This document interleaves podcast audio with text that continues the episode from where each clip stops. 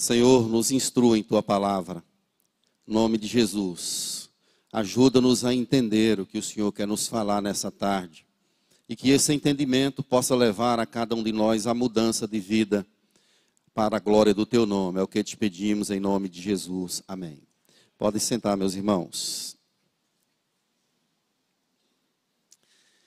Então a gente vai conversar um pouco sobre um tema na trilha da redenção. Então é essa abordagem que a gente quer fazer, na trilha da redenção. Algumas informações muito importantes para a compreensão do texto. Primeiramente, é, Mateus é o autor do livro. É, então, nos, no ano 50, entre 50 e 60, depois que Cristo já tinha morrido, ele escreve esse livro. E ele está escrevendo para judeus. Então, quando a gente faz uma, um negócio chamado de exegese do texto, é importante a gente entender o destinatário, para quem foi escrito o livro. É claro que a Bíblia é um livro universal, tem a intenção de ser para todos, mas pontualmente o autor ele tentou apresentar isso para um público. É a mesma coisa com o livro de Marcos, que é destinado aos romanos, Lucas, que é destinado aos gregos, e João, que é para os gregos e gentios, judeus e gentios, melhor dizendo. Então Mateus ele escreve para judeus. É a esse público que ele está se dirigindo. E por isso que ele levanta a genealogia de Jesus. Porque para o judeu isso é muito importante, saber a origem da pessoa. Nós sabemos que as terras de Israel, elas foram divididas por tribos. E cada tribo, cada pessoa que compunha a tribo, ela deveria morar naquela terra de onde a família dela era. Então, como é que eles sabiam qual era a família? Através da genealogia. Quando José e Maria são chamados para o recenseamento, eles saem de onde eles estão para ir para a tribo deles. Então eles descem e vão para Belém, para o recenseamento. Eles vão para a terra de Judá, que era a terra deles, de onde eles vinham. Então é por isso que Mateus ele se destina aos judeus e o judeu tem a tribo como algo ou a genealogia como algo muito importante. Além disso, tinha o exercício do sacerdócio que era feito e que havia uma tribo separado por Deus para esse propósito. Não era qualquer pessoa que podia chegar e exercer o sacerdócio.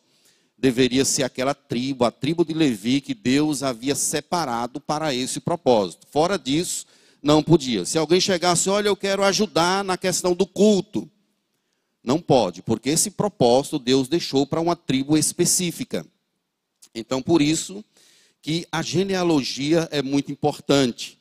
Mateus começa assim. Por que, que Mateus começa mostrando a genealogia? Porque ele quer traçar um fio condutor que mostra a realeza de Jesus, ou a origem de Jesus. Então ele começa falando de Jesus e ele reporta a Abraão. Ele vem seguindo uma linha. Qual é a intenção de Mateus? É mostrar que Jesus Cristo, ele é rei por direito. Ele é rei por direito. Então ele vai fazendo as conexões e vai mostrar que Jesus é filho de José. E José é exatamente da tribo de Judá. José não é o pai biológico de Jesus, mas ele o adotou. E por lei, Jesus ele vem da realeza.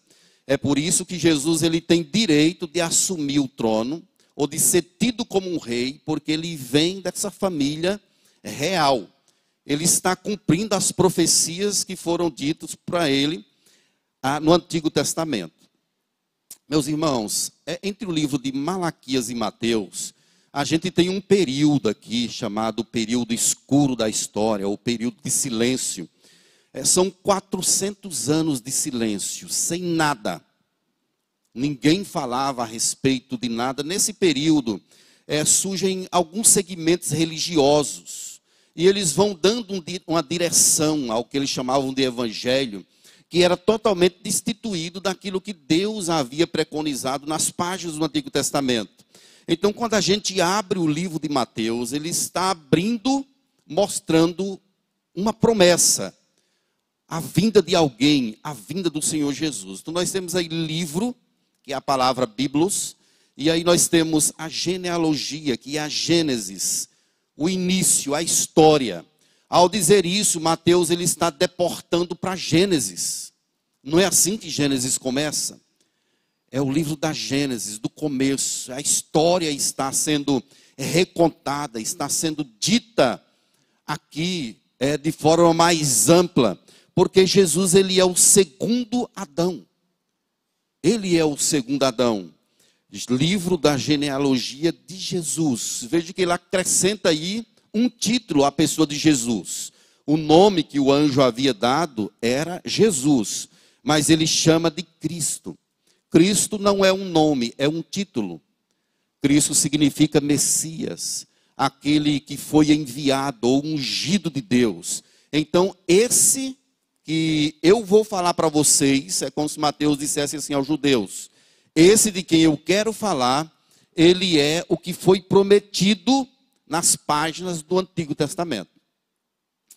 E aí, meus irmãos, ele vai entrar nesse assunto mostrando a família do Senhor Jesus Cristo. Então, o Antigo Testamento começa mostrando o nascimento de Adão. Mostra a criação e mostra como Adão nasceu. O Novo Testamento começa com o nascimento de Jesus mostrando como ele veio ao mundo. Ele não apareceu do nada, ele tem uma história, ele tem uma família. Então tem toda uma árvore genealógica atrás dele que de onde ele veio. Então, nós temos aí em Mateus a frase: tudo isso foi feito para que se cumprisse o que foi dito pelos profetas.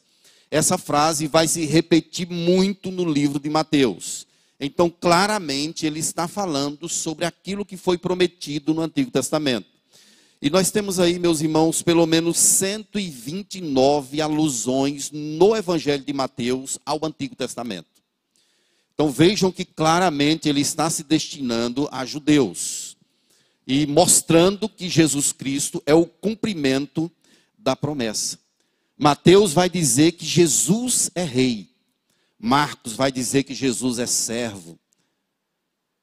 É, Lucas vai dizer que Jesus é o Salvador. João vai dizer que Jesus é o Filho do Homem. Então os evangelhos, eles se complementam no que diz respeito a apresentar o Filho de Deus, aquele que foi prometido desde sempre. Então nós temos aqui é, o apontamento de pelo menos três períodos postos aqui, especialmente no verso 17, sobre 14 gerações. Então ele está traçando aí de Abraão a Davi, que é a construção de um reino.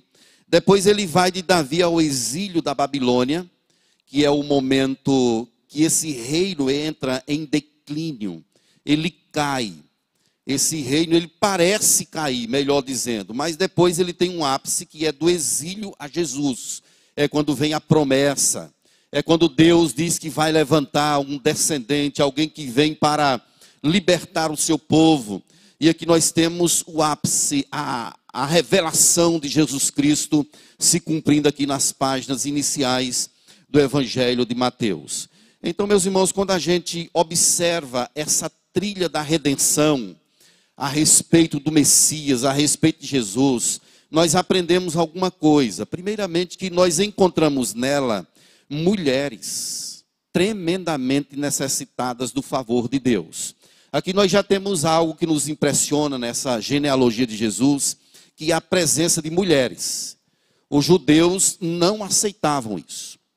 Eles não observavam, não valorizavam no sentido de cultural de colocar a mulher em sua genealogia. E Jesus Aqui esse livro certamente inspirado pelo Espírito Santo, como toda a Bíblia. Aqui nós temos a aparição de cinco mulheres. Não apenas uma, mas cinco delas estão aqui. Tamar, Raabe, Ruth, Betseba e Maria. Primeiramente, isso aqui não é usual, não é comum na genealogia. mas Mateus, inspirado pelo Espírito, faz questão de colocar isso aqui para mostrar que o advento de Jesus, ele quebra barreiras. Ele quebra barreiras que de separação, barreiras culturais. É, não tem mais gregos, gentios, homem, mulher, todos são todos para a glória do Senhor. É isso que a palavra de Deus vai nos ensinar. Mas nós temos aqui cinco mulheres que não são comuns. Elas foram altamente necessitadas do amor de Deus. A primeira delas é Tamar. Tamar era uma cananita. Para começo de conversa, esse povo era altamente odiado pelo povo de Deus. Os cananeus deram muito trabalho, e Tamar, trabalho, e Tamar vem dessa linhagem. Ela se casou com o primogênito de Judá, chamado Er. Ele morreu, depois ela casou com outro, não teve filho, mas finalmente ela teve dois filhos do próprio sogro. Nós mesmos, nós conhecemos a história. Ela se fez de prostituta e aí ela engravida de Judá, seu sogro e tem logo uma barrigada de dois. Gêmeos, Perez, ou Pérez e Zera. Eles vêm ao mundo através de Judá e através de Tamar, uma cananita. Mas o que nos impressiona é que Pérez vai estar na linhagem de Jesus, junto com Tamar. Mas não era para ele estar lá. Mas ele está. Quando eu digo que não era para ele estar lá, é uma concepção nossa, humana, mas ele está lá. Tamar talvez fosse uma pessoa indigna e merecedora de estar ali. Mas ela está na genealogia do nosso rei. Nós temos outra mulher chamada de Raabe. Raabe era uma prostituta. E o texto de Josué, no capítulo 2, faz questão de dizer que ela era uma mulher prostituta. Quando os espias são mandados para observar a terra, curiosamente eles vão para um prostíbulo. Mas, pastor, para com essa conversa. É o que está na Bíblia. Eles vão para um prostíbulo e lá eles conhecem Raabe, que vai ser uma mulher tremendamente usada por Deus. Ela era de Jericó. Também não era para Raabe estar ali, porque a descendência dela ou o trabalho dela não é muito bom. E nós temos uma terceira mulher, moabita, Ruth. Os moabitas foram proibidos por Deus de se aproximarem dos israelitas. Deus não queria que eles se misturassem de forma nenhuma. Os moabitas são descendentes de Ló. Com quem? Com a própria filha dele mais velha. Nós sabemos da história que Ló se relaciona com a filha, estava bêbado, e aí Ló tem filho com a mais velha e com a mais nova. E daí vem os moabitas e os amonitas. Mas Deus faz com que Ruth, que é uma moabita, seja esse fio condutor, faça parte de uma estrutura que vai desencadear lá no Messias, em Jesus. Ela vai ser depois parente do próprio rei Davi. E nós temos uma outra que é bem falada, que é Batseba. A Bíblia aqui na genealogia de Mateus nem cita o nome dela. Fala da que fora a mulher de Urias. Nem diz o nome de Batseba. Mas ela está lá, adúltera. E Davi teve uma mancha na vida dele envolvendo Betseba. Betseba adulterou com Davi. Ela estava tomando banho nua, nós conhecemos a história. Davi a viu e a tomou e virou uma celeuma terrível. Muita morte na casa de Davi por causa de Betseba. Mas quando foi para escolher o rei depois de Davi, Imagine quem Deus diz para escolher. Deus quis que fosse Salomão. Mas não pode ser, porque Salomão é filho de uma adúltera, de uma prostituta. Mas Deus quis que fosse Salomão. O que, que nós vamos fazer? Meus irmãos, as coisas de Deus embanando a nossa cabeça. Não dão nó. Quando você junta essa galera, cananitas, moabitas, Pérez, o próprio Judá, tudo isso dá um caldeirão de gente indigno, imerecedor. E aí nós temos a última mulher chamada Maria. A própria Maria, ela era uma mulher carente da graça de Deus. Ela diz lá que o meu espírito se alegrou em Deus, meu Salvador. Ela chama Jesus de o seu Salvador.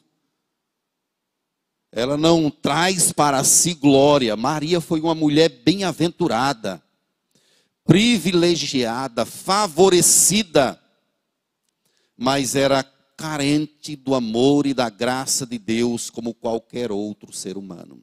Então, meus irmãos, quando a gente observa essa trilha da redenção, a gente percebe mulheres altamente é, caídas e necessitadas da graça do Senhor Jesus. Se Deus fosse olhar a nossa justiça, aquilo que a gente fez, nenhum de nós teria condição de fazer parte da família dele. Tudo isso acontece por causa de uma palavrinha chamada graça.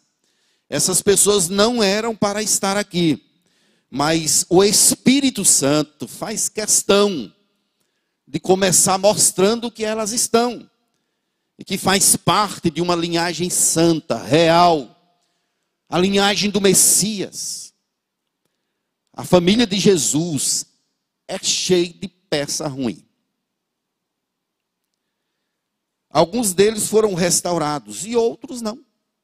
Mas estão lá na árvore genealógica de Jesus. Mas nós aprendemos aqui uma segunda questão, meus irmãos, nessa trilha da graça, é que nós encontramos homens profundamente pervertidos e indignos. Tem homens aqui que talvez a história dele nos envergonhe. Nós temos aqui, vamos começar com o pai da fé, Abraão. Talvez você diga assim: Abraão não tinha nenhum defeito.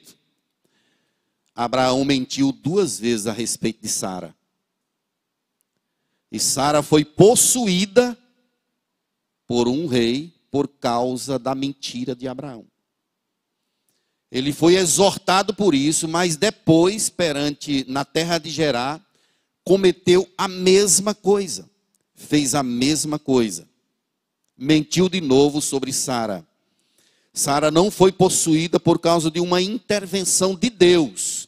Lá em Gênesis 20, verso 3, Deus falou assim: Vai ser punido de morte por causa da mulher que tomaste, pois ela tem marido. Foi Deus quem falou ao rei de Gerar dizendo que ele seria punido de morte, mas Abraão mentiu. E além disso, Abraão ele consentiu em ter filhos com H. Havia uma promessa de Deus que nasceria um filho dele e da esposa, de Sara. Teria de ser dela, mas ele apressado, os tempos avançando, a idade chegando, Sara estéreo,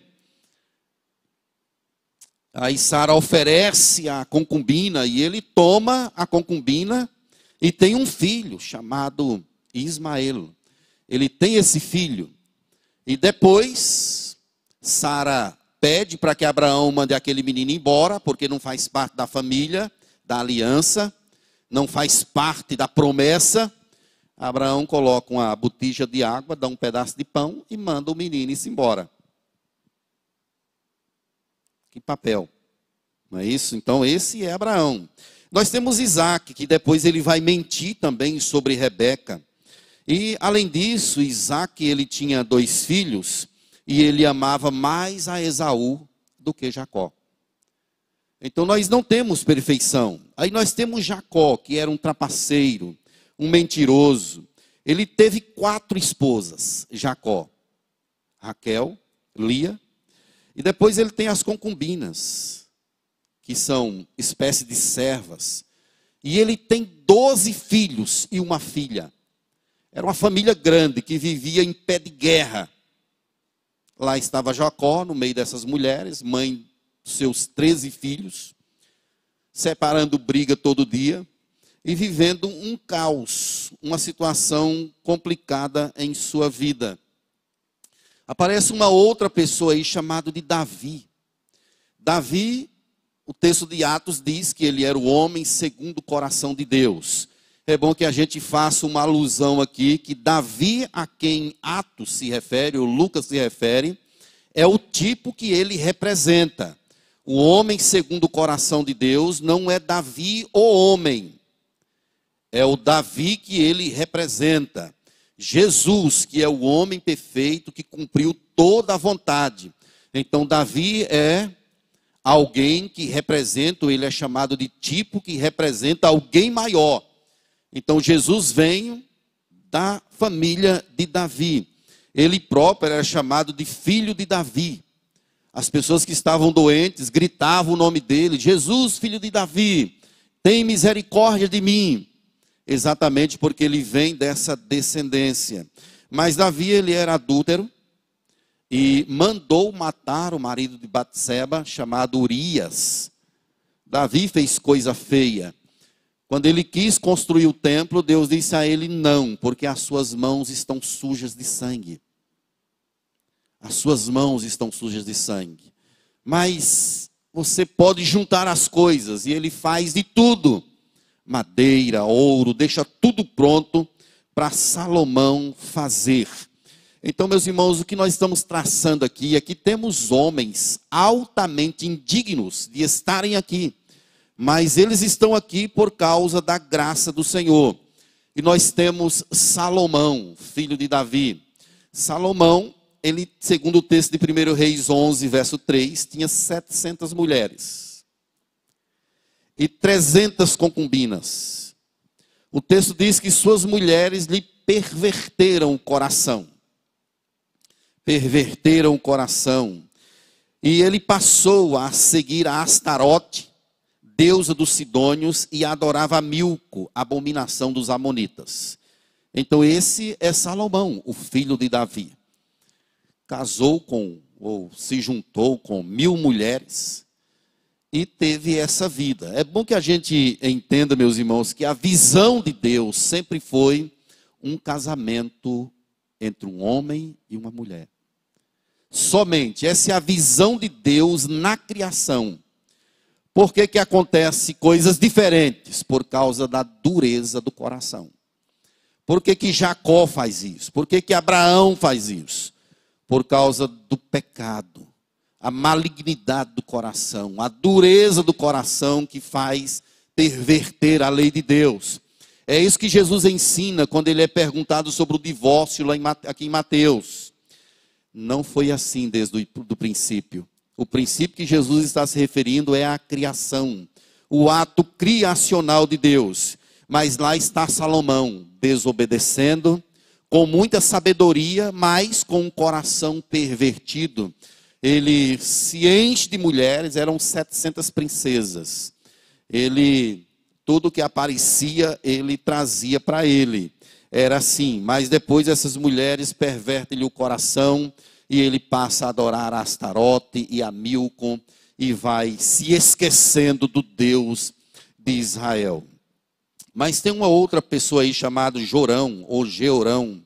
Ele assumiu o trono e mandou matar logo de cara os seus seis irmãos à espada. Segundo Crônicas 21, verso 4.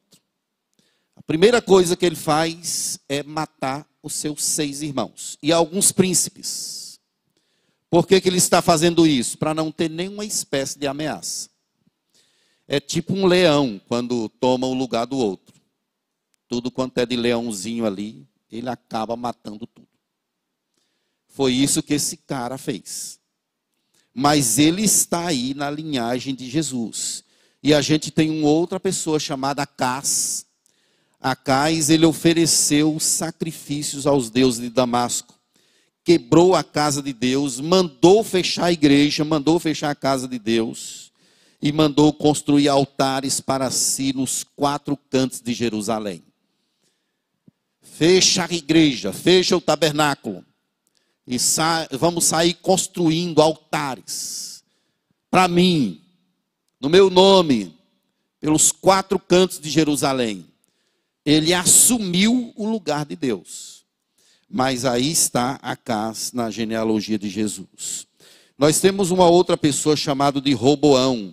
Foi o homem que dividiu o reino de Israel. Israel era um reino unificado depois de Davi e Salomão. Quando Roboão assume, ele divide o reino tinha 18 mulheres, 60 concubinas, 28 filhos e 60 filhas. Esse era o Roboão. Finalmente, meus irmãos, que eu não quero ser exaustivo, mas tem uma outra pessoa que vale a pena a gente observar. O nome dele é Manassés. Manassés foi o pior de todos. Os outros não eram nem fichinha perto de Manassés. Se a gente ler a história de Manassés, a gente vai ver como ele era uma pessoa difícil. Foi preciso Deus dar uma rasteira, um sarrafo e jogar ele pelo chão, tratar ele para ele poder pegar e endireitar o caminho. Mas veja só, o texto de 2 Reis 21, verso 6 diz que ele queimou ao seu filho em sacrifício. Queimou o próprio filho em sacrifício adivinhava pelas nuvens, era agoreiro, tratava com médios e feiticeiros, prosseguiu em fazer o que era mal perante o Senhor para o provocar a ira. Esse era Manassés.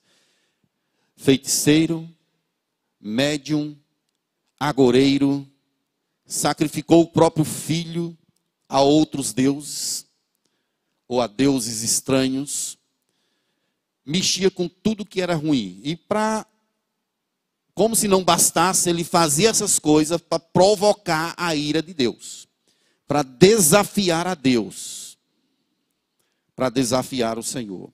Meus irmãos, aqui nós temos homens profundamente pervertidos e indignos, imerecedores. Na minha mente, esses homens não eram para fazer parte da linhagem de Jesus. Isso olhando pela perspectiva humana. Mas Deus colocou eles aqui. E tem outras peças aqui. Deus os colocou aqui exatamente para mostrar a indignidade do ser humano e a graça poderosa dele. Mas uma terceira questão que a gente aprende aqui, meus irmãos, é que nós encontramos aquele que abraça a todos. Pense num guarda-chuva.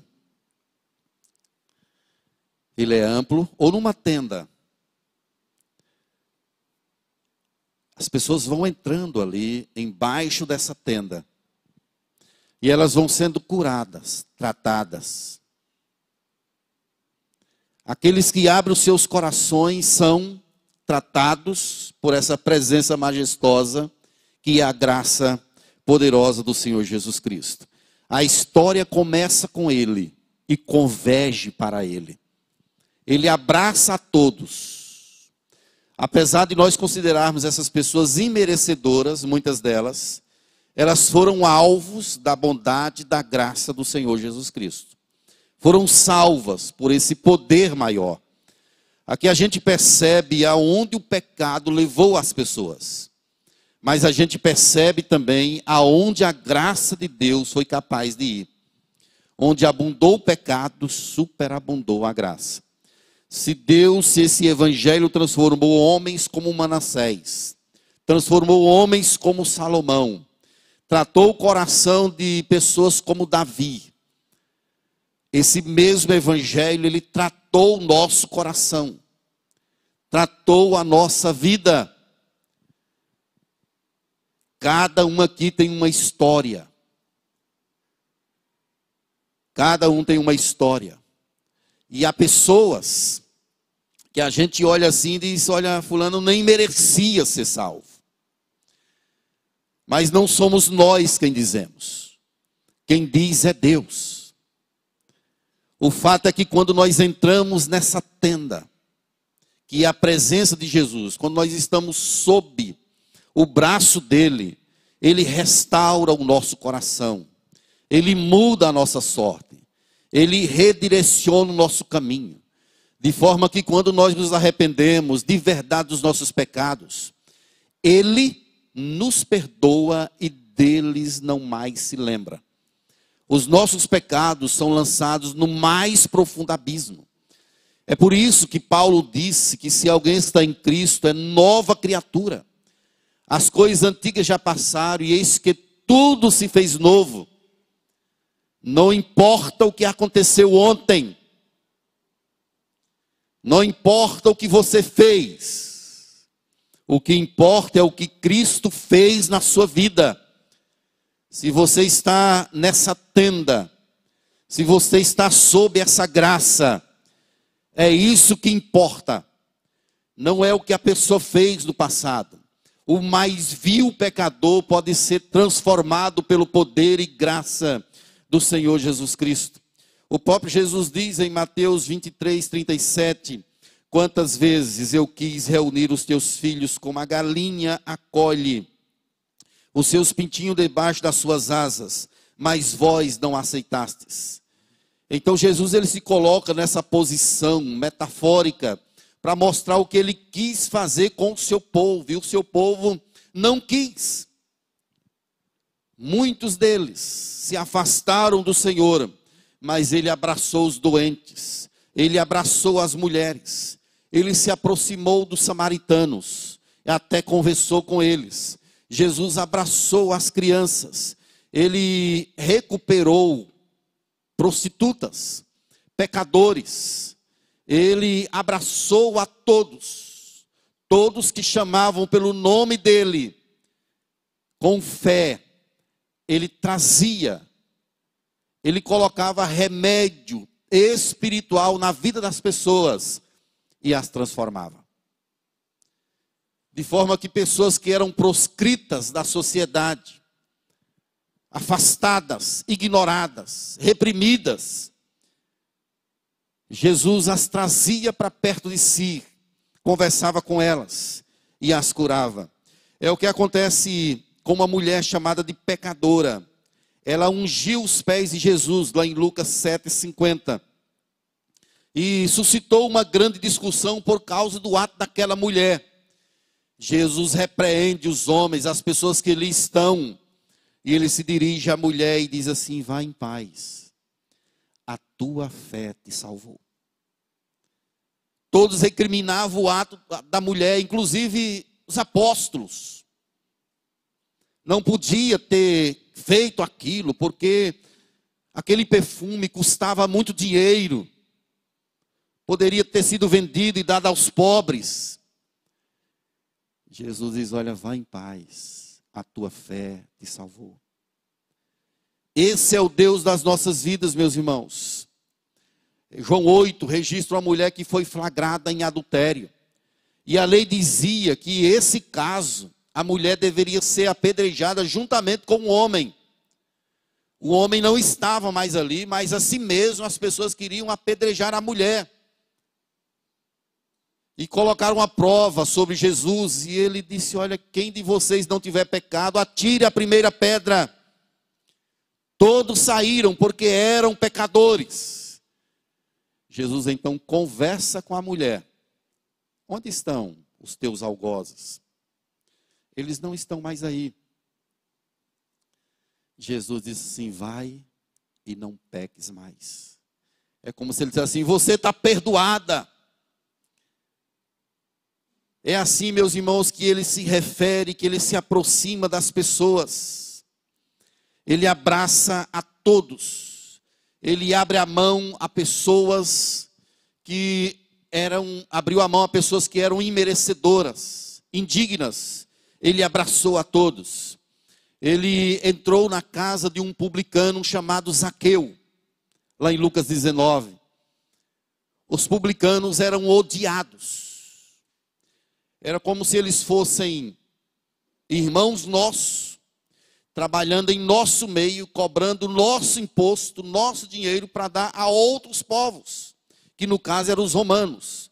Eles eram funcionários dos romanos e eles extorquiam o povo. Eles compravam, alguns deles compravam o direito de serem publicanos. E esse era Zaqueu, odiado. E Jesus então um dia diz: Zaqueu, desce depressa, porque hoje eu quero ficar na tua casa. Zaqueu desceu a toda pressa e o recebeu com alegria. Jesus disse a ele: Olha, você também é um filho de Abraão. Zaqueu diz: Eu vou restituir, se eu roubei de alguém, eu vou dar quatro vezes mais. Vou entregar tudo. Porque ele já havia encontrado o melhor. Então, Zaqueu, ele é tratado por Jesus de forma diferente das pessoas, dos religiosos da época. Assim Jesus fez com um jovem rico. Jesus conversou até com um fariseu chamado Nicodemos e disse a ele: "Olha, importa vos nascer de novo". Ele atendia as pessoas. Ele ia com as pessoas.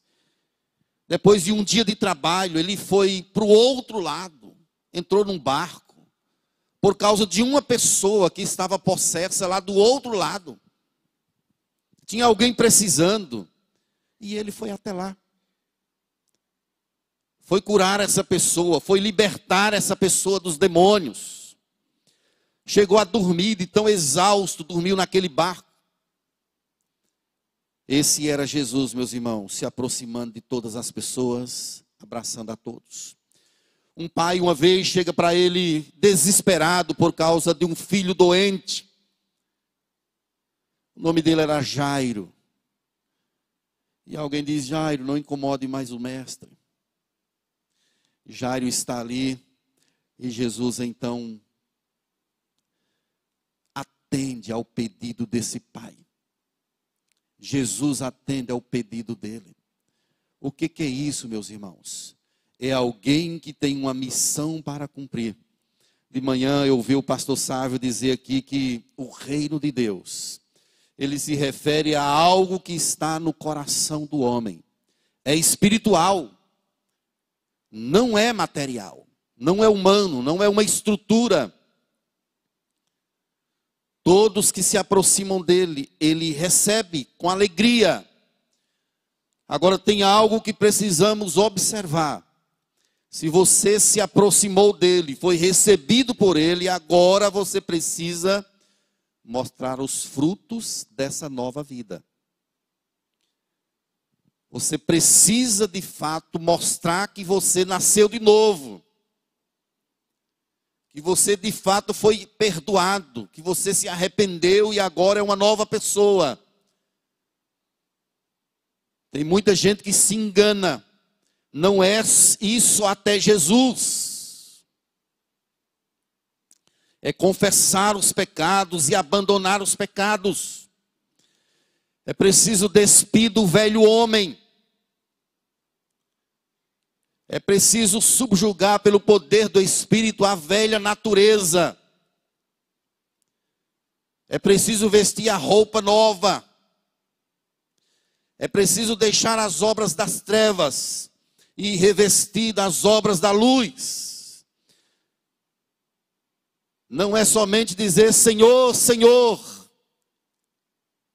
mas é fazer a vontade dEle. Deus tem um exército de irmãos, de filhos. Mas tem muitas pessoas que estão na igreja e estão enganadas. Não basta apenas fazer parte de um hall de membros. Não é só ir na igreja. Não é só servir num ministério. O coração precisa estar curado, sarado, arrependido, totalmente voltado para Deus. É preciso deixar as obras infrutíferas das trevas não adianta vir à igreja, glorificar a Deus e no outro dia ter uma vida promíscua, negócios errados, casamentos esfacelados, Homens que distratam as suas esposas, as suas famílias. Mulheres que não são submissas. Pessoas que têm empresas que fazem negócios escusos, que é uma verdadeira vergonha. Que tipo de Deus você serve? Gente que está na igreja, mas que não é casado. Está amaziado. Deus não aprova esse tipo de coisa. Com Deus ou é ou não é. Ou vai ou não vai. Muitos vão chegar diante de Deus um dia e dizer: Deus, mas eu, nós expulsamos demônios. Nós somos a igreja. Até falamos em línguas. Deus não está preocupado com nada externo, queridos. Deus quer ver o seu coração.